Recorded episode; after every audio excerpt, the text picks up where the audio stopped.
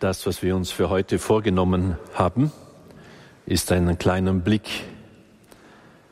auf das Geheimnis Ortsgnaden, Zeitgnaden, Fastenzeit, Gnadenzeit. Wir werden dann jetzt am Nachmittag ein wenig eine Hinführung sehen, worum geht es bei Exerzitien. Ich werde etwas zur Stille sagen und zur Innerlichkeit, weil sie sehr wichtig ist, damit der Herr mit uns weitergehen kann und wir ihm folgen können.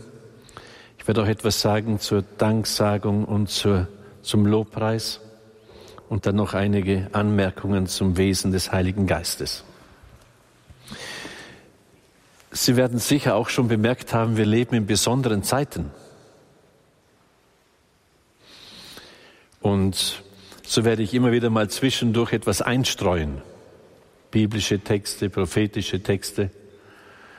Und ich möchte euch auch dazu oder dafür gewinnen, dass wir in diesen Tagen wirklich auch beten. Die Mutter Gottes lädt uns ein. Wir mögen in dieser Tagen, diesen Tagen wirklich ins Gebet gehen, denn es sind Tage, in denen große Gefahren auf uns lauern. Es sind auch Tage und Zeiten, in denen wir gefährdet sind.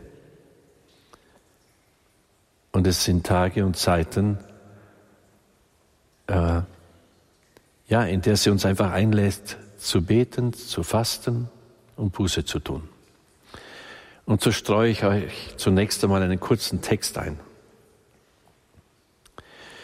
Im zweiten Timotheusbrief heißt es, Du musst wissen, in der letzten Zeit vor dem Ende der Welt stehen uns schlimme Zustände bevor.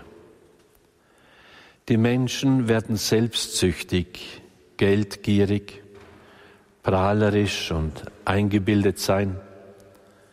Sie werden Gott lästern, ihren Eltern nicht mehr gehorchen und vor nichts mehr Ehrfurcht haben.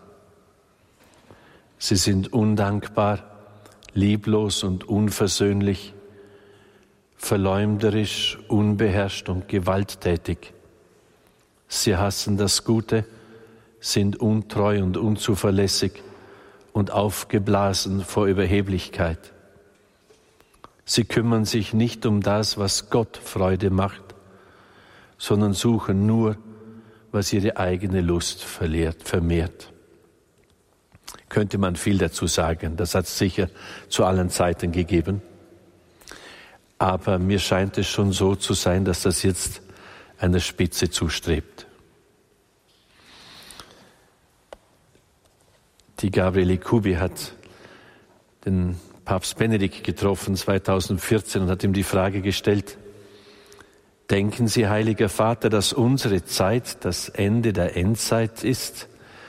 Die in der Apokalypse des Johannes in geheimnisvollen Bildern beschrieben wird und auf die Jesus uns unmissverständ mit unmissverständlichen Worten vorbereitet, wenn er sagt, es wird eine so große Not kommen, wie es noch nie eine gegeben hat, seit die Welt besteht und wie es auch keine mehr geben wird, ist damit unsere Zeit gemeint. Und er antwortet, ja, ich glaube schon. Die Zerstörung geht an die tiefste Wurzel des Menschen wie niemals zuvor.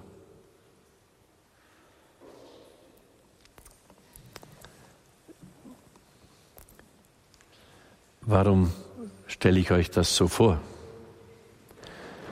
Weil ich euch gerne einladen möchte, eine Perspektive einzunehmen. Wir dürfen doch glauben, dass Gott uns von Ewigkeit her gedacht hat, dass er uns im Schoß unserer Mutter gewoben hat, dass seine Vorsehung all unsere Haare gezählt hat, auch wenn meine immer weniger werden, aber der liebe Gott weiß schon, wie viel das sind, dass kein Spatz vom Dach fällt, ohne dass es weiß, oder? Einverstanden? Glaubt ihr das? Gut dann ist es doch so, dass Gott uns berufen hat, in dieser Zeit zu leben. Er hat uns berufen, in dieser Zeit, ja, ihm zu dienen und für das Heil der Welt und den Aufbau des Gottesreiches uns hinzugeben. Und ich möchte euch so einladen, hört auf mit der Jammererei über die Zeit, sondern nehmt eure Berufung wahr. Er wird uns alles geben, was wir brauchen. Und für mich ist das schon ein Zeichen, ob jemand glaubt oder nicht. Nein, ich bin berufen, in dieser Zeit zu leben. Jeder von uns an seinem Ort. Und das ist eine Zeit, die ist sehr spannend. Ich glaube, hier kann man sich gar nicht erlauben, mittelmäßig zu sein, sondern jetzt ganz zu sagen, Herr, hier bin ich, dein Diener hört, sende mich. Das gilt für jeden von uns.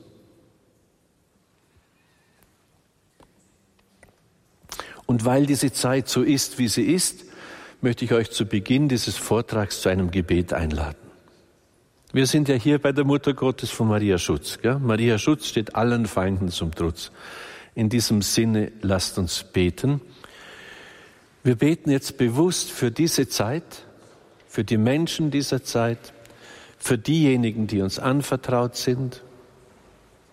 Heere Königin des Himmels, höchste Herrin der Engel, du hast von Anbeginn von Gott die Macht und die Sendung erhalten, den Kopf der höllischen Schlange zu zertreten.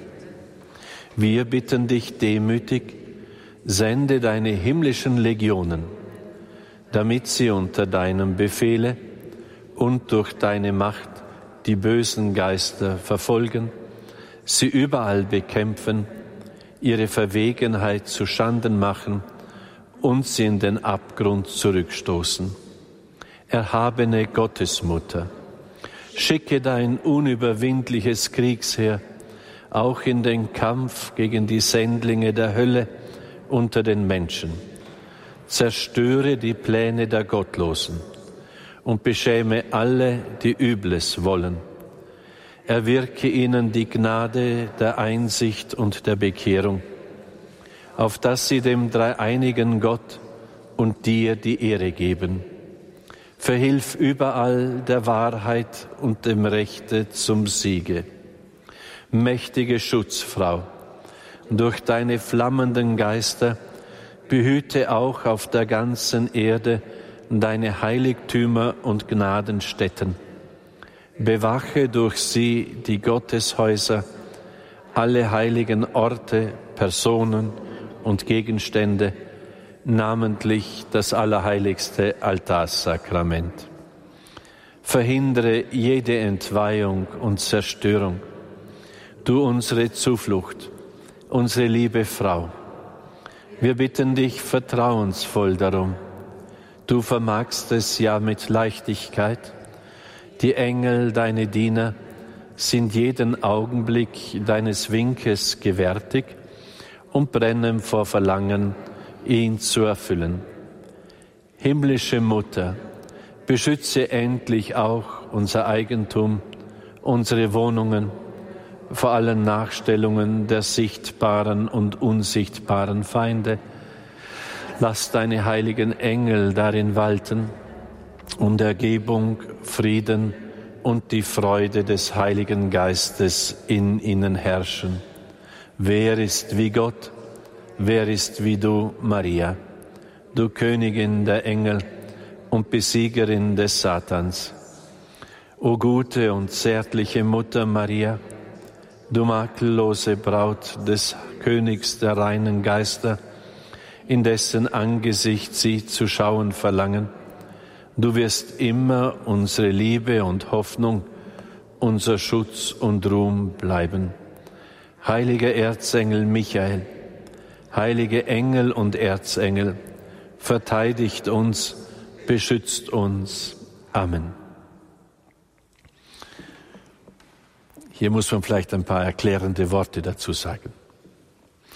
Im großen Glaubensbekenntnis bekennen wir ja, dass wir Gott glauben als den Schöpfer der sichtbaren und der unsichtbaren Schöpfung. Also es gibt etwas Sichtbares und es gibt etwas Unsichtbares. Liebe kann man nicht sehen, oder? Es gibt kein Fiebermesser für Liebe. Sonst könnte man sagen, jetzt schaue ich mal, ob, ob mein Freund mich genug liebt, dass ich ihn heiraten kann. Das geht ja nicht so. Liebe ist etwas Geistiges. Ich durfte meine Lizenzarbeit über die heilige Hildegard von Bingen schreiben. Und die bringt das wunderbar ins Bild. Sie sagt, der menschliche Geist, der Mensch, ist, solange er in dieser Welt lebt, immer in der Entscheidung zwischen dem Heiligen Geist, Agape, Liebe Gottes, und dem Fürsten dieser Welt, dem Ungeist. Wir haben ja am Vormittag schon ein bisschen drauf geschaut. Göttliche Liebe, übernatürliches Leben, das uns hier angeboten ist das Jesus hereinträgt vom ewigen Vater. Als Licht, als Erkennbares für unseren Geist, als Kraft der Liebe, als Leben. Und das steht in dieser Welt, weil der Fürst dieser Welt eben Luzifer ist, der Durcheinandertreiber, der Gegenspieler Gottes. Ich werde noch was zu ihm sagen. Und deshalb sind wir, solange wir in dieser Welt sind, in der Entscheidung zwischen Heiligem Geist und dem Fürsten dieser Welt. Und sie sagt auch, der Mensch kann sich dieser Entscheidung nicht entziehen. Wenn er sich gehen lässt, dann geht der Fürst dieser Welt mit ihr, mit ihm, mit der Seele. Das merkt er ganz leicht. Also Gott, in Gott hat alles seine Ordnung ja, und seinen Platz. Wenn du dich gehen lässt, wie schaut's dann in deinem Keller aus nach einem Jahr?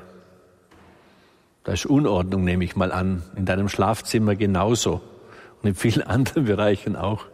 Und es bedarf einer gewissen Anstrengung, damit Ordnung ist, oder? Wenn Ordnung ist, wie fühlt man sich? Gut. Und wenn Unordnung ist, wie fühlt man sich dann? Schlecht, oder? Ist so. Also gehen lassen, es geht, dann, dann tendiert alles hin zur Unordnung. Wir haben auch ein Naturgesetz der Entropie. Wenn keine ordnende Kraft da ist, dann löst sich alles ins Chaos hinein auf, oder? Jedes Haus, alles in dieser Welt. So, wie soll man sich das jetzt vorstellen? Also, wenn ich hergehe und die Adelheid beleidige, also sie einfach von der Seite her anmosere, nicht? Dann steht sie in der Entscheidung. Da ist dieser Geist des Zornes da. Sie wird mir am liebsten was nachschmeißen, nicht? Man bringt das ja auch ins Wort. Es packt mich der Zorn. Das heißt, wenn der mich packt, dann tue ich vielleicht etwas, was ich hinterher bereue, was ich besser nicht getan hätte. Oder?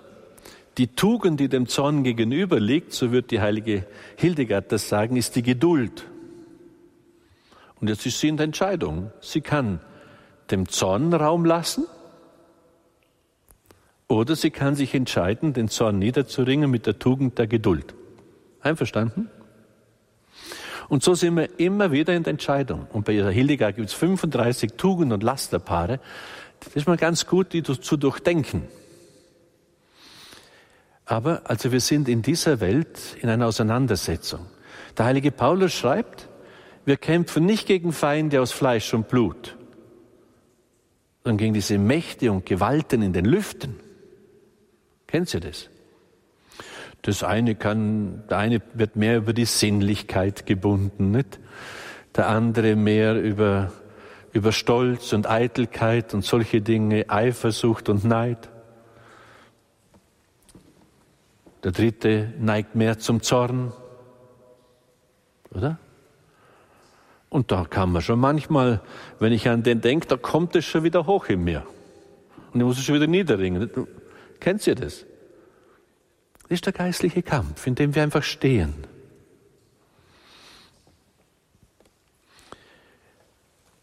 Ich sage euch diese Dinge, wir kommen dann noch zur Unterscheidung der Geister.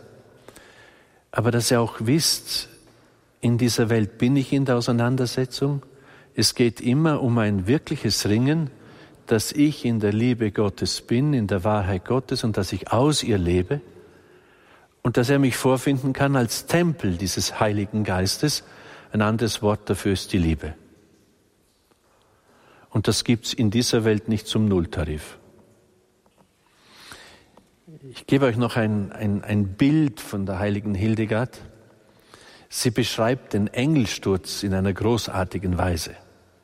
Weil Gott hat ja alles gut geschaffen, ja? Auch alle Engel hat er gut geschaffen. Und es gibt, so stellt sie es im Bild dar, einen Moment, und der hat wohl mit der Menschwerdung Gottes zu tun, wo Luzifer, sein Name bezeichnet ja sein Wesen, er hatte die Aufgabe von Gott her, das Licht in die Welt zu tragen. Ich muss es vielleicht sich so vorstellen, die Engelwelt, zuerst ist, ist, ist ein Engel ist ein reiner Geist. Der hat Willen, der hat Verstand, der hat Person, aber keinen Körper. Ich sag's mal so, wenn ich ein Haus bauen will, dann schmeiße ich auch nicht Steine in eine Wiese und sage, werde Haus. Sondern da überlegen wir ja vorher, wie soll das Haus sein? Braucht es einen Keller? Was will ich da machen? Wie will ich es ausstatten? Und, ich hab, ich, und dann mache ich einen Plan. Das, was ich geistig da als Konzept entwickle, das ist ja Realität, nicht? Man sieht nur nichts. Und dann mache ich einen Plan und dann entsprechend den Plan findet es dann in die Materie. Und so sagt sie, die, die Engel, das sind die Ersterschaffenen. Jeder Engel trägt einen einmaligen Schöpfergedanke Gottes. Was den Enkel charakterisiert, ist das Laus, das Lob. Dann ist ein reiner Schöpfergedanke Gottes und das verherrlicht Gott. Was den Menschen charakterisiert, hat einen Leib, der kann diesen Plan Gottes ins Werk setzen, in die Materie umsetzen. Und darum sagt sie, das Ideale wäre ein engelgeführter Mensch. Also der Engel sieht das Angesicht Gottes, er kennt seinen Plan. Drum überlege mal, wenn du zur Seite hast, einen Schutzengel. Der ist nur für dich da. Und zwar von der Empfängnis bis zum Tod. Und der sieht das Angesicht Gottes. Also ein vernünftiges Verhältnis zum Schutzengel kann ich euch nur raten. Ich habe ein Gebet, das bete ich eigentlich vor jeder Messe und, und oft, öfters mal am Tag. Mein heiliger Bruder, um deiner himmlischen Königin willen schenk mir dein Licht, damit ich klar erkennen und deutlich unterscheiden lernen und jetzt diese heilige Feier würdig begehen kann oder so. Versteht ihr? Also, der Engel sieht Gott und ich bin ja als Mensch Körper, Seele und Geist. Und in meinem Geist kann ich den Schutzengel und den Engel wahrnehmen. Das ist zwar nicht das, was ich euch heute äh, vortragen wollte, aber ich führe es jetzt noch fertig aus. Das erste Mal, wo ich wirklich einen Schutzengel, also wo ich wahrgenommen habe, bewusst, wie der wirkt und was er tut, das war bei einer sehr schnellen Autofahrt. Ich bin in Nürnberg weggefahren, es war noch Plusgrade und und dann auf einmal auf der Autobahn habe ich so den Impuls, schau, ob die Bremsen gehen, aber nicht im Wort gefasst, sondern ich habe einfach dann auf die Bremse gedrückt, ich glaube 160, 170, blankes Eis. Ich lasse die Bremsen los, das Auto rollt und rollt und rollt. Das war gerade eine lange Strecke geradeaus auf der A7. Und als ich mit schlottrigen Knien auf so 30, 40 Stundenkilometer herunten bin, war eine Massenkarambolage auf der Autobahn. Wenn ich da mit vollem Tempo komme, dann gibt es vermutlich Tote. An diesem Herbsttag gab es in Bayern 700 schwere Unfälle, weil eine ganz komische Wettersituation war, mit der man nicht gerechnet hatte.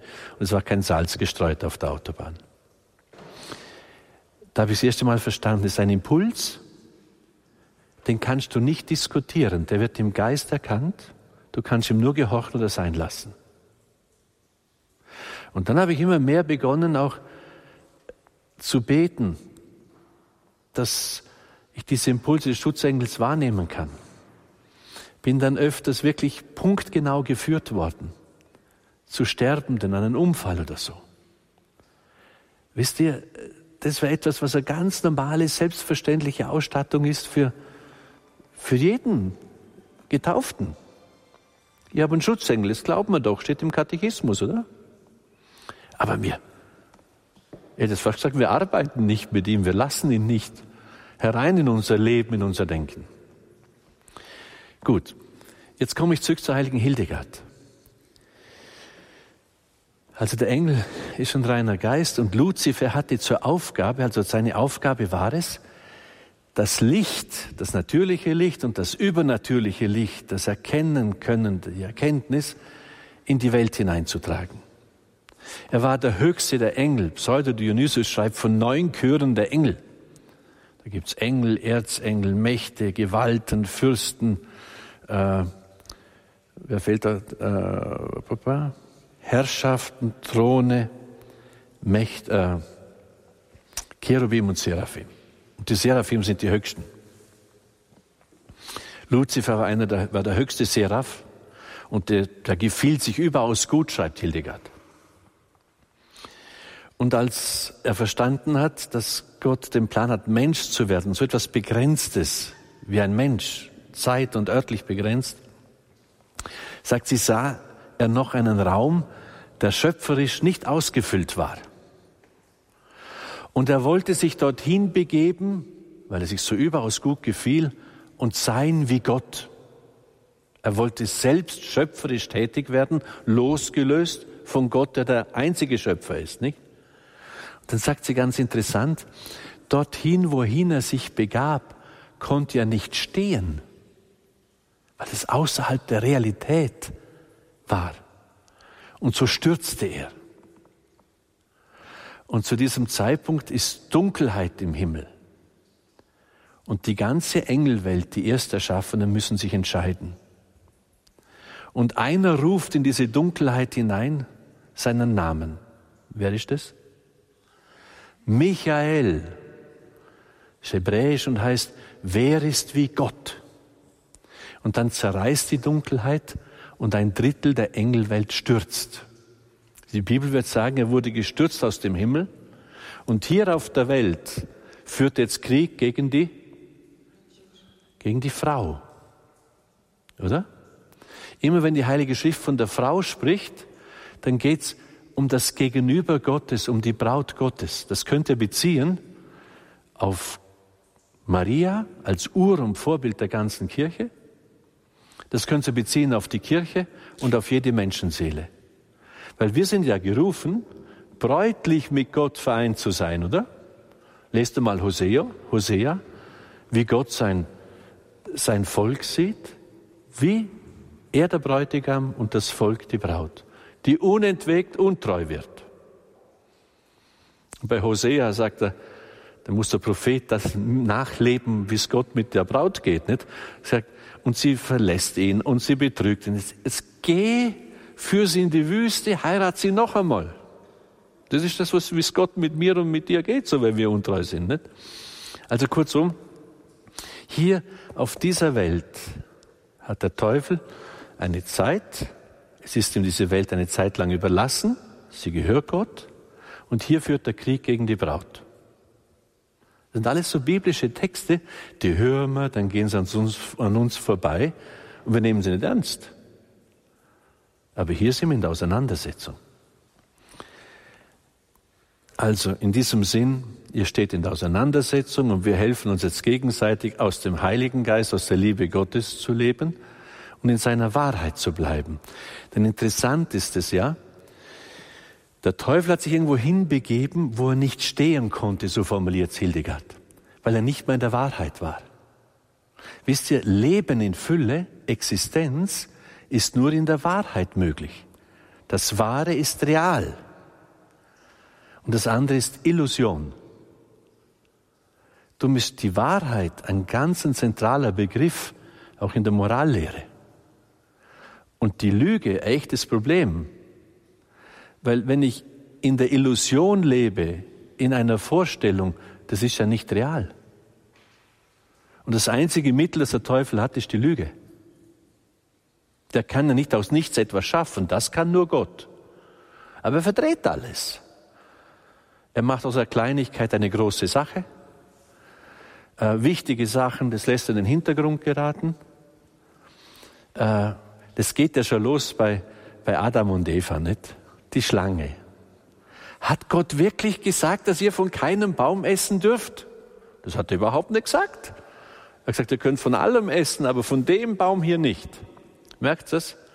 Übertreibung, aufblasen. Und dann so gefinkelt. Dann sagt, na, esst ruhig von dem Baum, euch werden die Augen aufgehen.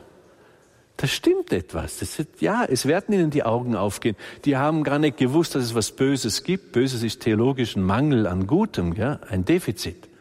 Das haben die gar nicht gewusst, weil sie haben in der ganzen Fülle Gottes gelebt. Also ihnen gehen die Augen auf, aber in einer ganz katastrophalen Weise. Teufel ist der Lügner von Anfang an, ja, der, der Mörder von Anfang an. Weil Leben ist nur in Gott möglich, in der ganzen Fülle, in der Ordnung Gottes. Und das ist real und das ist wirklich. Und das andere ist Illusion. Oder? Und das ist darum auch so äh, wirklich gefährlich. Wenn jeder meint, es sei das wahr, was er glaubt. Ihr seid nicht getauft auf das, was ihr für wahr haltet. Ihr seid getauft auf den Glauben der Kirche. Ich bin geweiht auf den Glauben der Kirche. Meine privaten Schnapsideen, die retten doch keinen Menschen. Also, weil der eine sagt, ja, für mich ist das so und für mich ist das so, wegen dem ist es so lange nicht so. Das, was wir glauben, ist die geronnene Erfahrung des Menschen mit Gott von 2000 Jahren. Für einzelne Glaubenssätze sind viele Menschen in den Tod gegangen. Da merkt man, da ist eine Kraft Gottes dahinter. Drum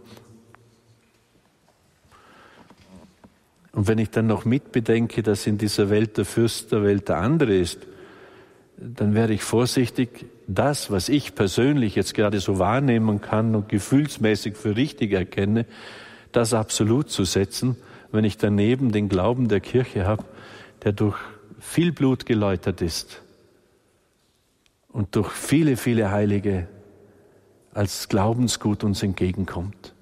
Das ist ja so ein hohes Gut. Ich liebe die Kirche so obwohl sie vielleicht beschmutzt ist und vieles nicht so gut ist. Aber ich liebe diese Kirche, weil sie mir einen Schatz bringt, den ich selber in keiner Weise mir nehmen und denken und kreieren kann. Aber aus dem Schatz muss man leben, da muss man hingehen und anschauen und erfreut haben. Gut. Ich wollte euch eigentlich sagen, worum es bei Exerzitien geht. Bei Exerzitien geht es also nicht in erster Linie um eine Vorlesung, um ein Mehr an Wissen, sondern es dürfte jetzt schon klar geworden sein, sondern um ein Mehr an Lieben.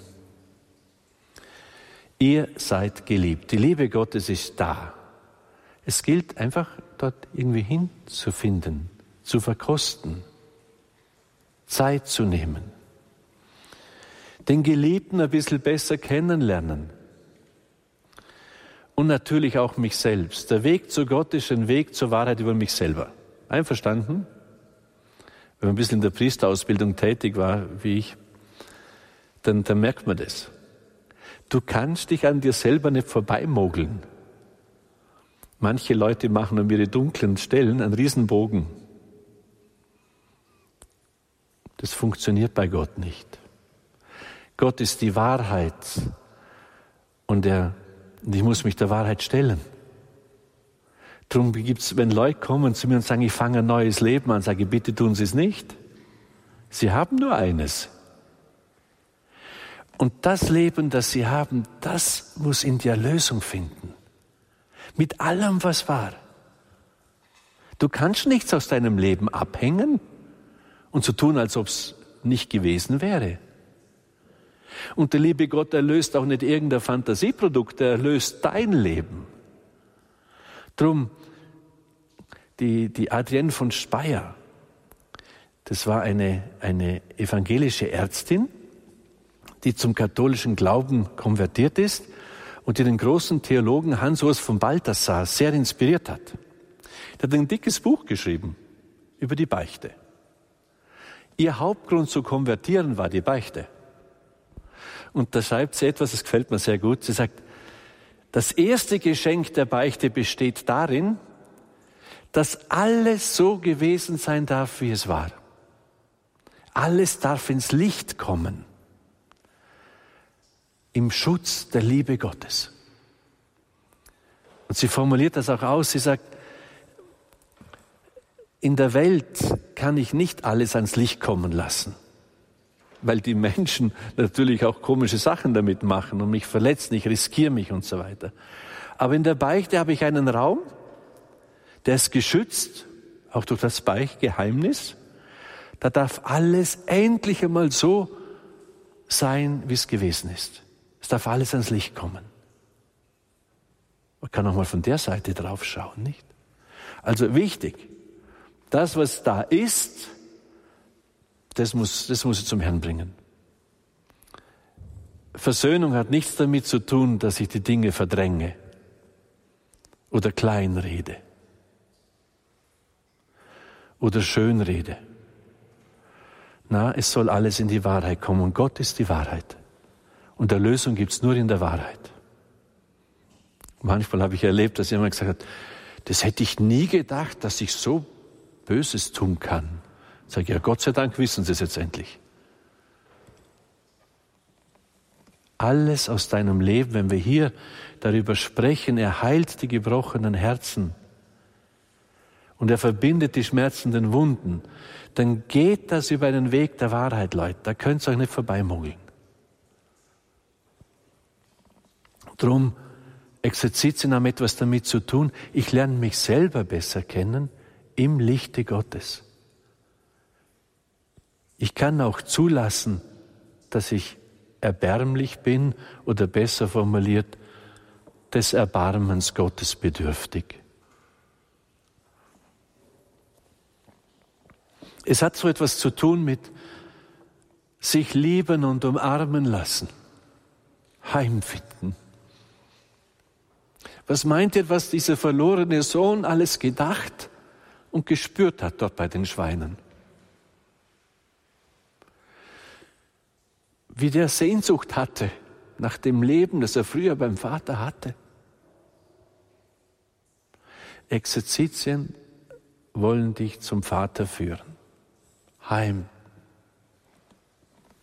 In die Fülle des Lebens.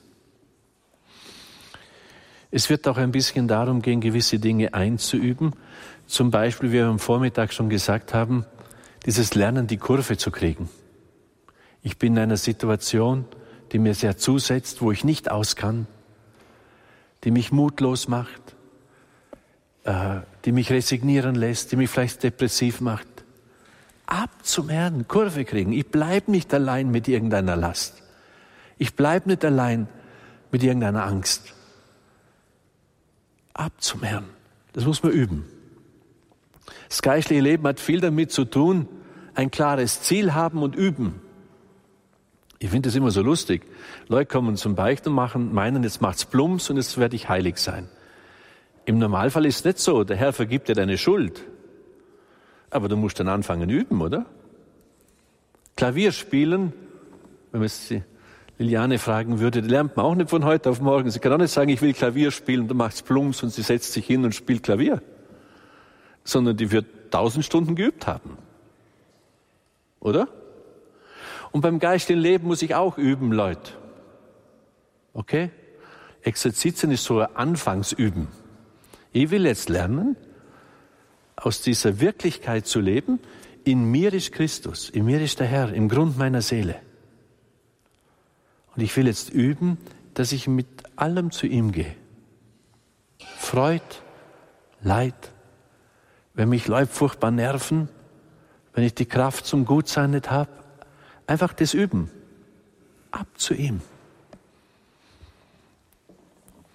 Wenn ich so wenig Zeit habe wie die letzten Wochen und Monate, Leute, manchmal bin ich auf dem Klo und gehe zu Jesus in meinem Herzen und sage, Jesus, jetzt ist das Problem noch und das Problem und ich weiß gar nicht, wie das zusammenbringen kann. Merkt ihr das? Ziel fassen und üben. Oder wir werden dann dazu kommen, Versöhnung. Allen alles ganz vergeben. Das will ich. Ich will in meinem Herzen keine Anklage. Das fange ich jetzt an zu üben. Immer wenn in mir der Unmut hochkommt und das Verurteilen, halt, das will ich nicht. Herr, segne die Person. Du sagst uns, segnet eure Feinde, verflucht sie nicht. Das übe ich jetzt. Tut denen Gutes, die euch Böses tun. Hallo, die Waldfee, unsere Nächsten, die uns am meisten nerven. Gut sein, Kaffee hinstellen, nett sein. Das, das vernichtet das Böse in deinem Umfeld. Üben, ja? Also Exerzitien, Vorsatz fassen, Ziel fassen und jetzt üben wir. Gut. Und nicht mutlos werden, wenn wir es nicht gleich können. Wenn ich Sie fragen würde, die hat auch geübt, Klavier zu spielen und hat manche Passagen nicht zusammengebracht und hat sich geärgert und so. Und wenn sie es dann konnte, hat sie Freude gehabt. Ist genauso im geistlichen Leben. Können Sie mit was anfangen? Danke. So. Jetzt, das ist etwas vom Schönsten, wenn ihr es da seht. Die gute Nachricht ist, Gott ist schon da.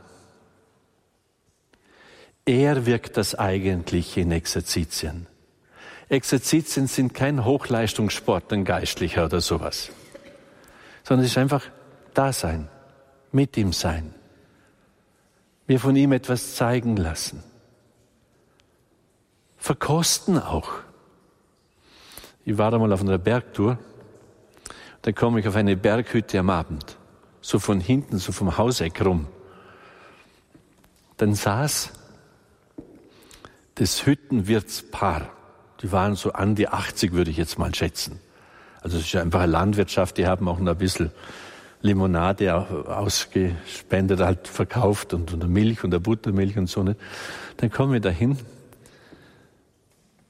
Dann sitzt er mit seiner Frau auf dem Bänklein an der Hauswand. Er mit seiner knorrigen Hand hat ihre Hand in der Hand und ich habe mich nicht gleich zu erkennen, ich habe es mir einfach angeschaut. Gell? Hat der Pfeife im Mund, sagt kein Wort, minutenlang. Aber die hast angeschaut und hast gewusst, der liebt sie. War sicher nicht so ein Typ, der, der jeden Tag sagt, Schatzi Maus, ich liebe dich. Ganz sicher nicht. Da hat man gesehen, die sind vertraut. sowas mit Jesus bei Exerzitien. Um das geht's. Der ist schon da als der Liebende. Du bist nicht daheim. Kommt öfters mal vor. Und ich auch nicht. Als Exerzitien hat etwas damit zu tun, ich komme heim. Ich freue mich auf dich. und du wartest schon lange auf mich. Der Herr ist da, er wartet sie, er handelt an ihnen. Bleibt also beim Herrn in Stille, die Gnade nicht zu reden. Wir haben uns überlegt, als wir im Vorfeld der Exerzitien gesprochen haben, soll man wirklich Schweigeexerzitien machen. Nun wissen wir, dass es auch gut ist, Gleichgesinnte mal zu treffen und mit denen reden zu können. Dann haben wir gesagt, wir machen es doch so. Am Montag und am Freitag könnt ihr miteinander reden und euch austauschen, aber versucht einfach zu eurem Wohl, jetzt von Dienstag bis Donnerstag und möglichst in die Stille zu finden, bei Jesus zu sein. Wenn ihr Hände habt, Leute, es gibt einen ganz wichtigen Knopf, das ist der Ausknopf. Lasst es aus, bitte. Nicht wegen mir, wegen euch. Und wenn ihr meint, ihr müsst unbedingt draufschauen, dann, dann soll es für mich das am Morgen oder irgendwo äh, eine Viertelstunde geben, da schaue ich, ob jemand gestorben ist oder so, oder ob ich sofort heim muss. Aber das andere ist jetzt mal Nebensache. Das ist das Gescheite, ihr sagt, Jesus, du kümmerst dich um die meinen und ich kümmere mich jetzt um dich. Einverstanden? Das wäre wichtig. Schützt bitte eure Stille beim Herrn. In unserer Zeit, es geht mir wie euch, äh, es gab nie eine Zeit, in der wir permanent so aus der Stille und aus unseren Sachen herausgerissen werden wie jetzt. Jeder kann anrufen, jeder kann WhatsApp schreiben, jeder kann SMS schreiben, jeder schickt E-Mails. Und, und, und wenn man nicht sofort antwortet, dann rufen es gleich dreimal an oder sowas. Wo soll da Jesus noch Platz haben? Und Exerzitien, das machst du jetzt vielleicht einmal der, im Jahr. Aber das ist eine Zeit, die gehört dem Herrn. Also bitte schützt die Stille. Lasst euch nicht ablenken. Es ist auf überhaupt nicht wichtig, ob ihr die jetzt perfekt spielen, ob ich alles richtig sage. Lasst euch nicht abhalten.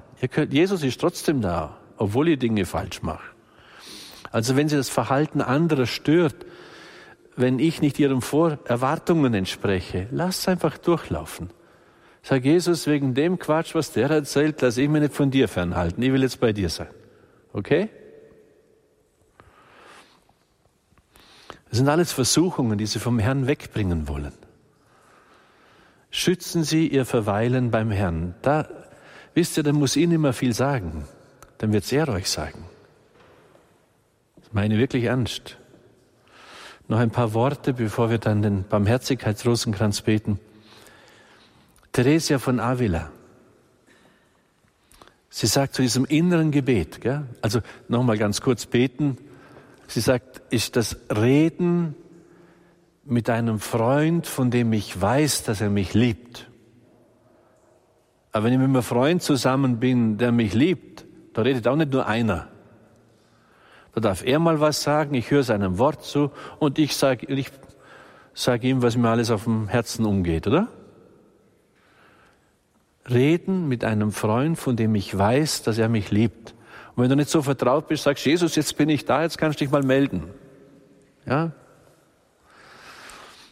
Eine Zeit, in der die Seele innig mit dem spricht, dessen Liebe sie für sich sie kennt. Alle Meister des geistlichen Lebens bestätigen, dass ohne Stille, in der sich dieses innere Beten im Geiste vollzieht, eine wahre Beziehung mit Gott nicht möglich ist. Wisst ihr, wir fliehen oft in ein äußeres Tun, aber lasst uns im Herzen nicht anschauen. Das innere Gebet ist jene Pforte, sagt Theresia von Avila, durch die Gott der Seele ausgewählte Gnaden gibt. Ich kann mir nicht vorstellen, wie Gott auf eine andere Weise solche Gnaden schenken könnte. Und sie ist wirklich ein Vollprofi, was diese Sachen angeht. Oder Jesus sagt an anderer Stelle, wenn du betest, dann geh mal in deine Kammer, sperr die Tür zu und dann bet. Das wird der Vater im Himmel sehen. Das ersetzt nicht, in die heilige Messe zu gehen oder das gemeinsame Gebet zu pflegen. Das ist wertvoll und gut. Aber wenn das persönliche Gebet mit Gott nie vorkommt, dann stimmt etwas überhaupt nicht mehr. Ich gehe ja mit meiner Frau, wenn ich verheiratet bin, auch nicht nur ins Konzert und zum Fußballmatch und sonst habe ich ja nichts zu sagen, oder? Es wird ja hoffentlich auch einmal Momente geben, wo ich mit ihr allein bin und auf die freue ich mich und mit der möchte ich ja auch über Dinge reden, die uns zwei betreffen. Unser Gründer, der heilige Paul vom Kreuz sagt, das verborgene Manna, also das Gottesbrot, das dich nährt, ist wahre Innerlichkeit. Und es ist wie ein großer Baum, der als Früchte alle Tugenden trägt. Diese Innerlichkeit, diese Stille mit dem Herrn, sie lehrt große Dinge. In ihm saugt die Seele wie eine Biene den Honig heiliger Liebe in sich auf. Agape. Sie folgt den Inspirationen des Heiligen Geistes, dem ersten und eigentlichen Führer und Lehrer im Gebet. Und der heilige Paul vom Kreuz war einer der größten Mystiker des 18. Jahrhunderts. Sie ist eine unbesiegbare Waffe, sagt er. Diese Innerlichkeit, dieses persönliche Gebet, so erlebt er es. Ist eine unbesiegbare Waffe gegen alle Feinde, gegen alles, was deine Seele unruhig macht und umtreibt und Unfrieden und all diese Dinge, die da sind. Die eigene Stärke bedarf dieses inneren Gebetes, dieser Beziehung, dieser Liebesbeziehung und ihrer Pflege. Sie verleiht Feuerflügel, mit denen man zu Gott fliegen kann. Ohne jeden Zweifel, sagt er. Ohne dieses innere Beten, diese persönliche Beziehung mit Jesus stürzt das ganze geistliche Gebäude in sich zusammen das höchste Gut, also Gott spricht zu den frommen Herzen mitten in dieser Einsamkeit, also diese zwei Einsamkeit, Zweisamkeit mit ihm. Die innere Sammlung ist jene innere Einsamkeit, in der Gott der Seele Worte des ewigen Lebens spricht. Das sind einfach so Sätze aus seinen Briefen. Streben Sie nach dieser inneren tiefen Sammlung und denken Sie daran, dass Ihre Seele Tempel Gottes ist. Jetzt habt ihr Exerzitienzeit. Das gilt es ein bisschen zu üben, damit vertraut zu werden. Ihr habt das ganze Jahr kaum Zeit dazu. Und ihr werdet es auch nicht tun. Wisst ihr, der Exerzitienmeister ist nicht mehr wie ein Schuhlöffel. Das Eigentliche tut Gott in deinem Herzen und du mit ihm. Es geht um deine Beziehung zu ihm und das, was er für dich sein darf. Ich bin Schuhlöffel, du musst selber. Und darum ist mir so wichtig, bitte haltet ein bisschen Ruhe um euretwillen, um eure Liebe willen. Nochmal Theresia von Avila. Für mich wurde das innere Gebet zum Heilmittel für jedes Übel. Ganz ähnlich wie bei Paul vom Kreuz. Für jedes Übel. Es geht, er heilt die gebrochenen Herzen, er verbindet ihre schmerzlichen, schmerzenden Wunden. Diese persönliche Beziehung mit dem Herrn, Heilmittel für jedes Übel. Alle, die noch nicht damit begonnen haben, beschwöre ich, sagt Theresia, sich ein solch großes Gut nicht vorzuenthalten. Und da muss man nicht Theologie dafür studieren, ja?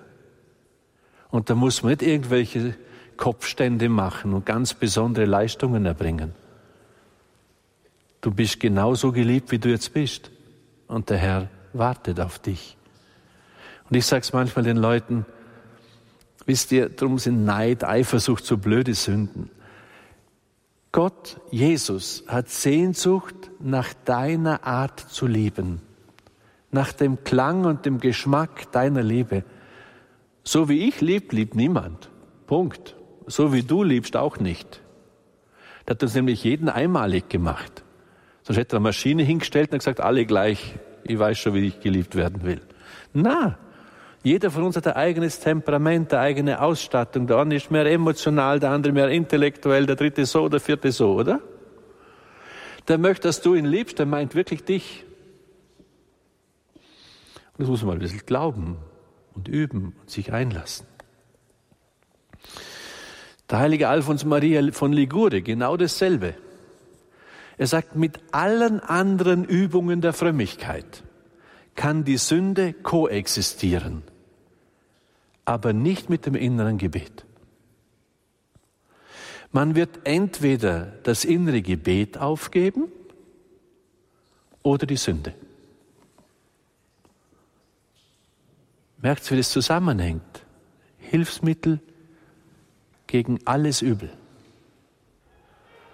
Also, Hand aufs Herz. Wie viel Zeit verbringst du in der Woche allein mit Jesus? Nicht, nicht einfach plappern, sondern von Herz zu Herz. Das darf mehr werden. Einverstanden? Also wenn so große Heilige diese Erfahrungen machen und uns beschwören, diese Dinge wirklich in, in Angriff zu nehmen und zu tun, dann sollten wir uns von denen was sagen lassen, weil die haben es besser kapiert wie wir alle miteinander. Einverstanden? Dafür sind die Exerzitien da. Ihr sollt, auch ihr, die zu Hause seid, sucht euch einen Winkel und sagt, Jesus, ich möchte jetzt wirklich mit dir allein sein. Und das übe ich jetzt. Diese Woche würde ich sagen, da müssten schon ein paar halbe Stunden drin sein. Oder? Dann kann er euch Dinge sagen, die ich nicht einmal weiß. Und die aber genau das bewirken, worum wir in diesen Exerzitien beten. Dort, wo mein Herz gebrochen ist, meine Vertrauensfähigkeit, meine Hingabefähigkeit, da wird er heilend wirken. Da, wo ich noch schmerzende Wunden habe in meinen Beziehungen, da wird er mir helfen. Das Ziel.